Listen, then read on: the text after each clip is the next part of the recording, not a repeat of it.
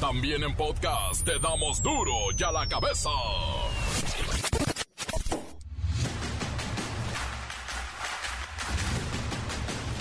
Martes 8 de noviembre del 2022, yo soy Miguel Ángel Fernández y esto es duro y a la cabeza, sin censura.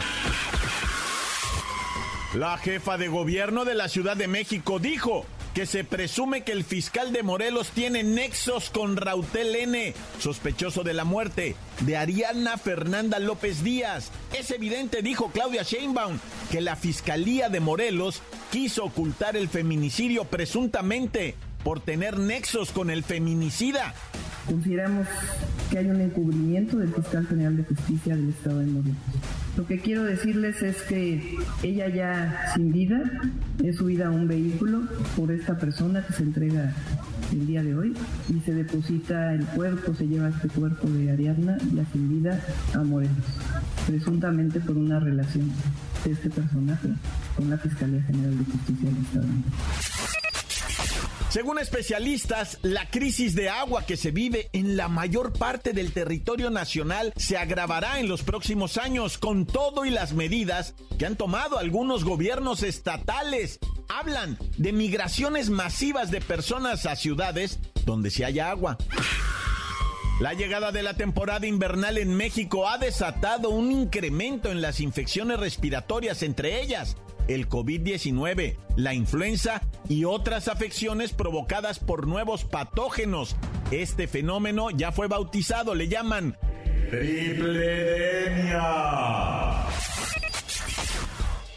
Presentan la encuesta Metrix MX de noviembre 2022 de los posibles presidenciales de oposición y resulta que a quienes más quisieran ver como candidatos es a Luis Donaldo Colosio Rojas, de Movimiento Ciudadano. Le siguen dos mujeres, Margarita Zavala por el PAN y Beatriz Paredes por el PRI. Luego de que un menor de seis años identificado como Abner muriera ahogado en la alberca de las instalaciones del prestigioso Colegio Williams de la Ciudad de México, padres de familia reclaman justicia con bloqueos y manifestaciones afuera de la institución. Dicen que los directivos han huido y que el Williams mantiene sus actividades normales. Mi hijo llegó bien a la escuela. Mi hijo llegó a las siete y media, como siempre. No quería ir a nadar. Entró, nos despedimos y nos hablaron a las 9.30 de, de la escuela que mi hijo había tenido un percance en la alberca. No nos dieron más información, no nos dijeron qué había sucedido, nosotros pedíamos explicaciones, nosotros nos dijeron, ¿sabe qué? Lo vamos a trasladar, estamos esperando una ambulancia, eso fue a las nueve y media.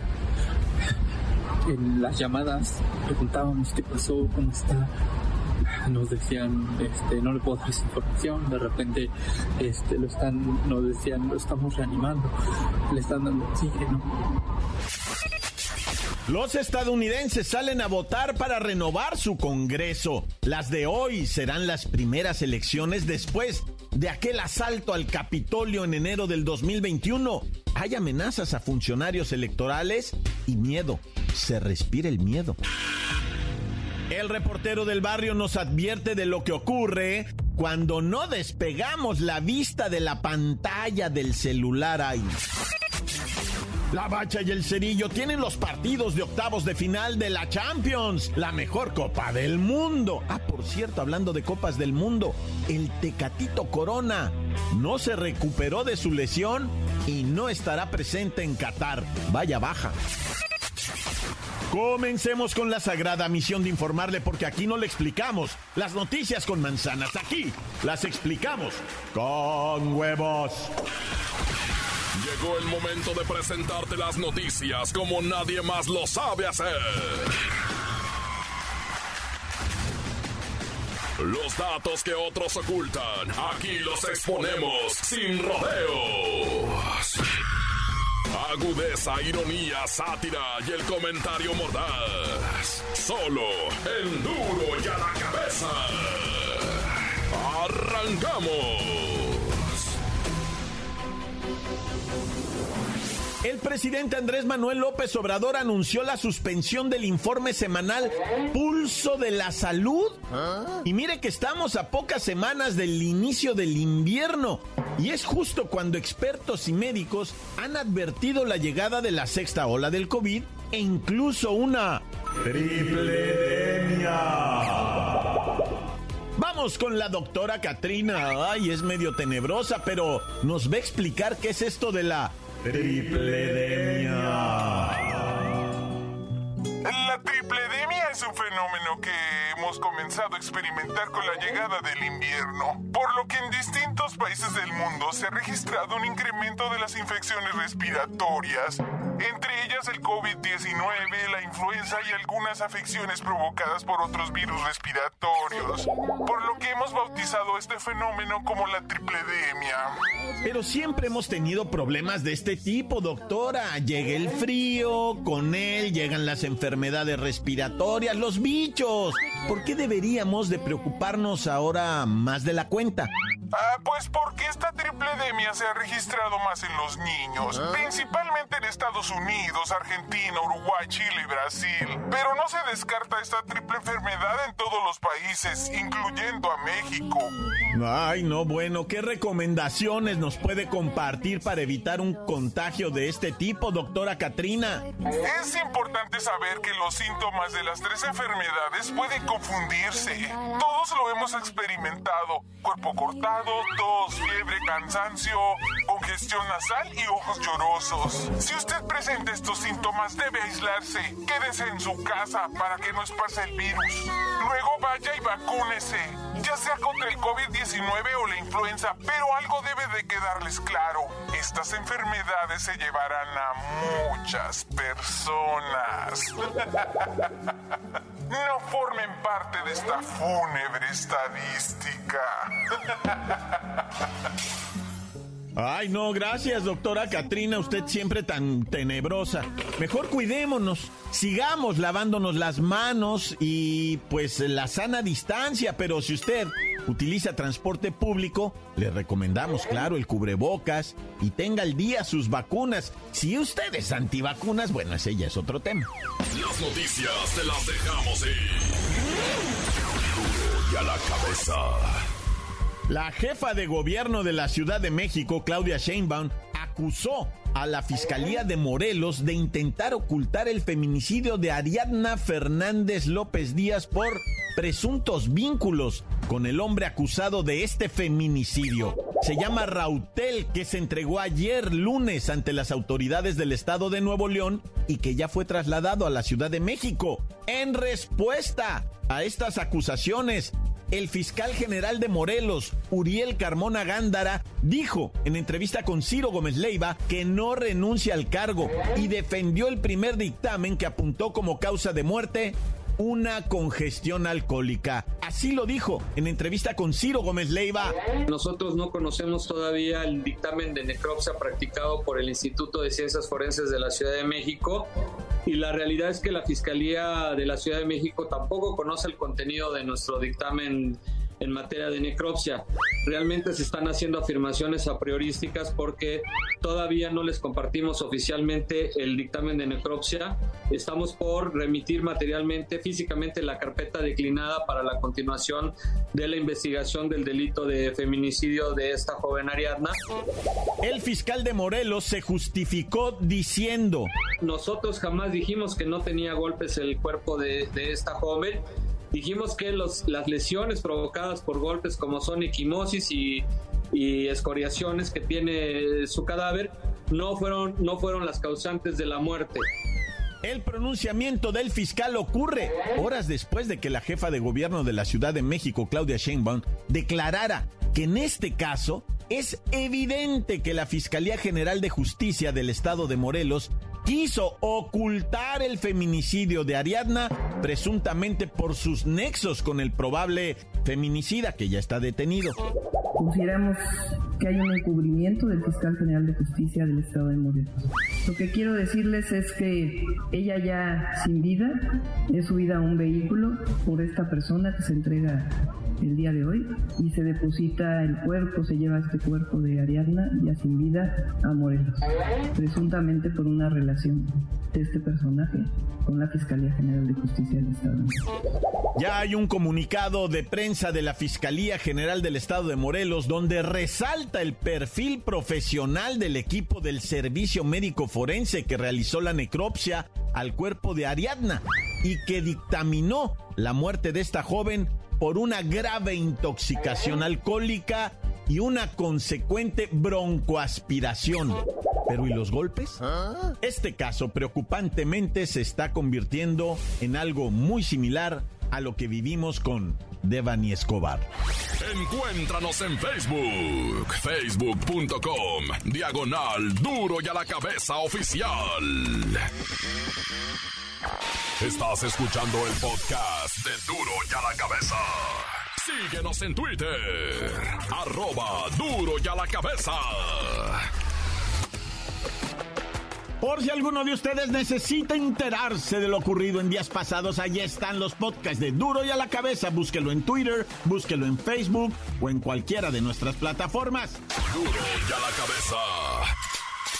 El reportero del barrio nos advierte de lo que ocurre cuando no despegamos la vista de la pantalla del celular. Ay, no.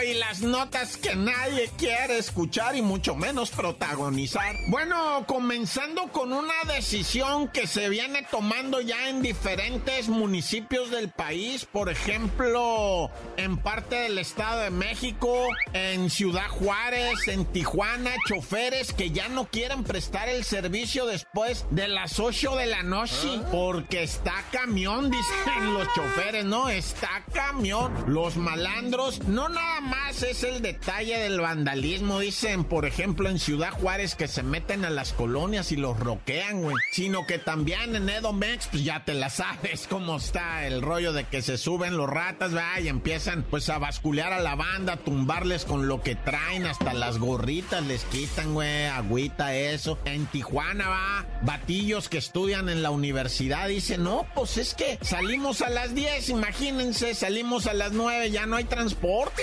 Están sufriendo este detalle, va, diferentes municipios del país, qué tremendo ser trabajador, ser estudiante, salir, va, y ya no encontrar, pues, cómo arrimarte para tu cantera, porque la neta, la malandrinada tiene, pues, paniqueado a todo el transporte público, los vacunan constantemente, va, pero eso ya cada, cada alcalde, cada gobernador o cada la jefa de gobierno, etcétera, etcétera, se irán poniendo las pilucas porque luego vienen los votos, van allá. Y finalmente fue capturado un individuo que disparó en contra de un auto que iba una familia. No se sabe todavía a ciencia cierta qué fue lo que pasó. Están los vídeos en donde pues eh, se mira como un carrito de estos eh, Hyundai va, se le empata a un carro familiar y viene un primer balazo, ¿no? ¡Pum! No les pega. ¿Qué onda familia? ¿Están bien, Simón? Y el vato le dice, ¿para qué lo correteas? No lo correteas, espérate. Y avienta otros dos, ¡pum, pum! Y luego le pasa por un lado, güey, no, está loco. Y ahí se oyen más detonaciones todavía. Bueno, te comento, va, que el hombre identificado como Roberto N, 34 años de edad, pues fue identificado, fue detenido. No se sabe todavía el motivo por qué le disparó a esta raza, güey. O sea, si los quería espantar, si fue un cerrón. La neta, yo sí ando, pero a las vivas, güey, sobre todo con ese rollo de, de conducir. Gente, neta, a las vivas, no se mueran por un cerrón, por un tope, porque no le cedieron el paso a alguien. No se mueran por eso, güey. Estamos muy violentos, muy histéricos, güey. Neta que hay que andar leve, porque por una cosa de estas, dejar sin comer a la familia y hacer pasar una tragedia. Nah, a ver que te quieres meter, pásate, güey. Sobres, tú dale. Sí, la neta, ¿para qué la juegan? Bueno, ya mucho verbo debilita. Vamos ahora con unos accidentes que, hijo su, de no creerse. Primeramente, un estudiante de psicología de la Universidad Autónoma del Estado de Morelos. Muy temprano el viernes se fue a hacer senderismo, güey, pero, pero no, o sea, iba sola la morrilla de nombre Estefaní, ¿verdad? Se lanzó sola, dijo, no, yo doy una vuelta y regreso en la noche para irnos al party. Todavía mandó ubicaciones, pero perdieron el contacto el viernes con ella ya en la tarde. ¿Qué onda por la Stephanie, güey? Que se fue a caminar al cerro. Es un cerro muy de mucha gente que va, va, el Chumil, el cerro del Chumil, peligroso por las barrancas y todo eso, pero pues que la morra se había ido y pues ya nadie dijo nada. En la noche no vuelve, se comunican entre familiares, amigos, hablan a protección civil, se lanzan, no la localizan, tienen que esperar al sábado en la mañana. ¿Te imaginas el terror de la familia, de los amigos? ¿Dónde está Stephanie? En la mañana mañana ya empiezan con la luz del día la búsqueda en el cerro y lamentablemente la hallan sin vida. Todo apunta a un accidente, ¿verdad? Que la morrilla eh, le faltó alguna situación de habilidad, una destreza. Yo no sé, ¿verdad? ¿Qué fue lo que ocurrió? Dicen que se va a revelar en la necrocha, ¿verdad? Pero todo apunta a un accidente lamentable, raza. Senderismo solo, neta. Está de pensarse, ¿eh? está de pensarse.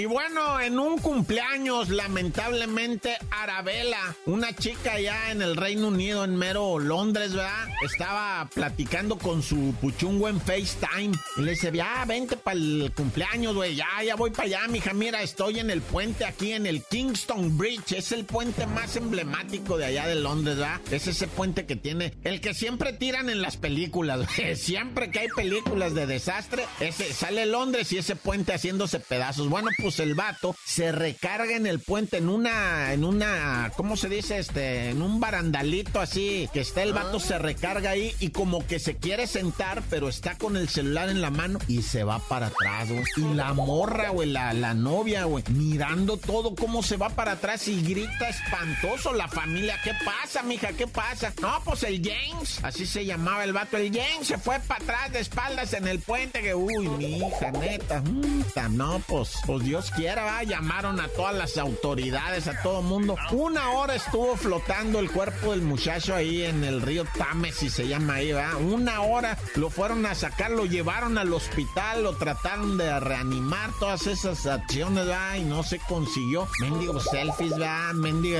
celular nos distrae tantísimo, ¿no? Que hasta del, del puente se anda cayendo el compi. Es un accidente. No estamos diciendo, oh, no, no, todo lo contrario, pues es un accidente, güey ocurren los accidentes, pero hay que andar a las vivas, raza. Yo me persigno, Dios conmigo y yo con él, Dios delante y yo tras del tan tan. Se acabó, corta. La nota que sacude.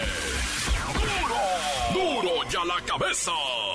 Encuéntranos en Facebook, facebook.com, diagonal Duro y a la cabeza oficial.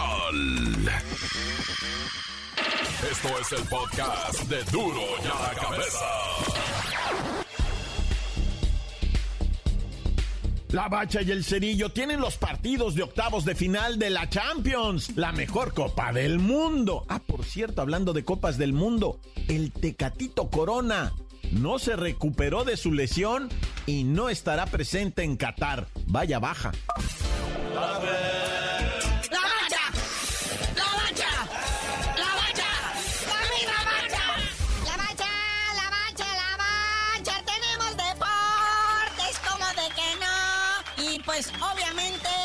Al mundialito se anuncian los partidos de octavos de final de la Champiñones League. Ayer desde muy temprano ya se dieron cita pues estos señores de la UEFA y dijeron de una vez vamos viendo todo esto porque urge, ¿verdad? Entonces, como esto es a través de sorteo, queda de la siguiente manera. Uno de los encuentros es el Leipzig contra el Manchester City de Pep Guardiola. Partidito chidito. También tenemos por ahí el Brujas contra el Benfica. Pero ya pasó el día de Oye, otro partido chidito, el Liverpool, enfrentando al Real Madrid.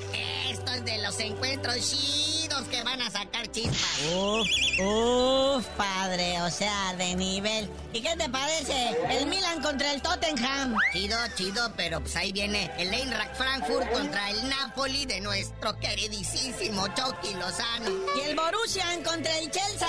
O sea, el Chelsea, pero aquí le decimos Chelsea, güey. Como sea, el que no es güey entiende. Luego después está el Inter de Milán contra el Porto.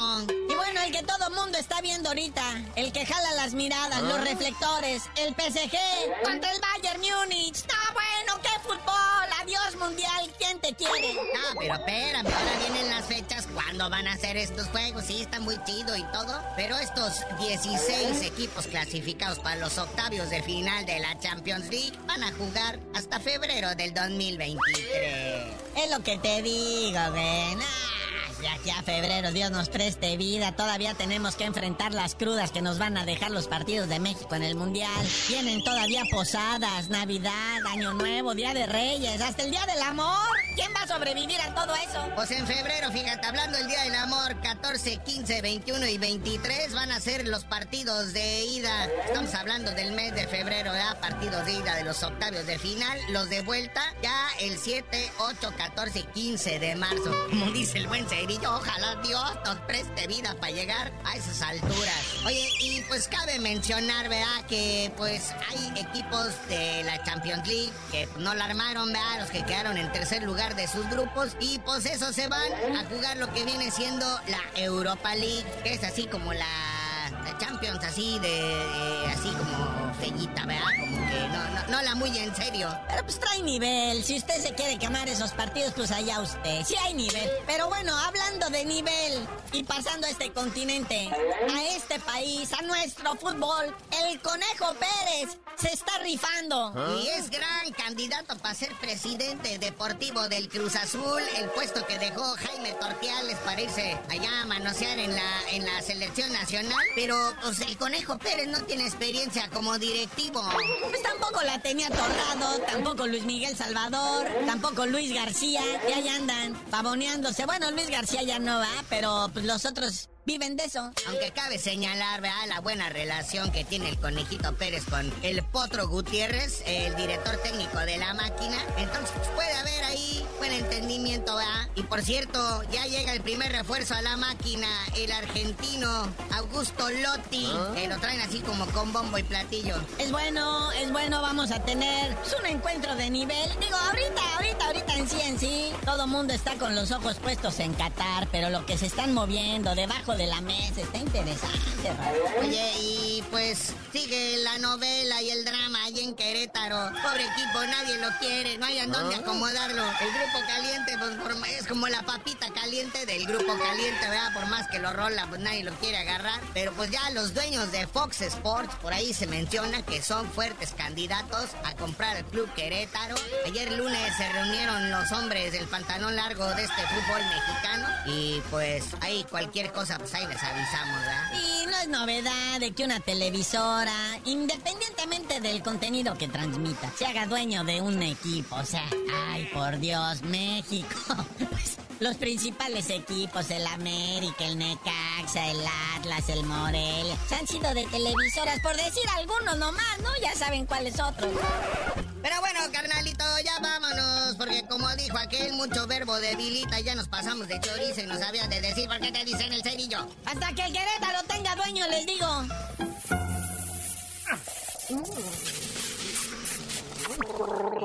¡La